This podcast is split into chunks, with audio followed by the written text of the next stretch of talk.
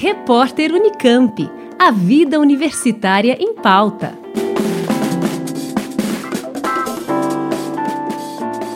A Cátedra Alfredo Bose de Educação Básica da USP realiza nesta terça o último minicurso de 2021, este sobre o significado de palavras.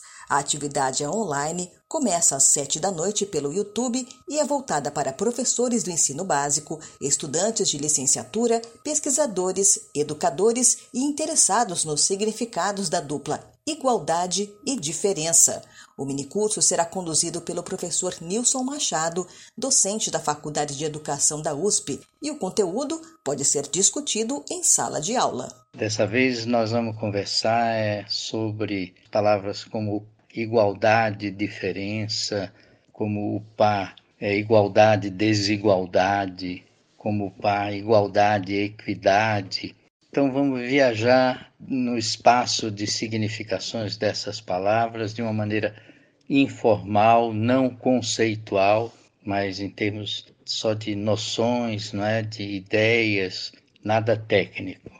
Na sala de aula, o link mais imediato entre o que vamos conversar e o que ocorre na sala de aula é o fato de que nós vamos para a sala de aula para nos formarmos como cidadãos e como pessoas, e nós somos todos iguais como cidadãos, mas nós somos todos diferentes como pessoas. E gostamos disso, e não, não vamos para a escola para ficar igualzinho ao outro. Agora, a igualdade em espaços regulados por normas, por lei, todos são iguais perante a lei.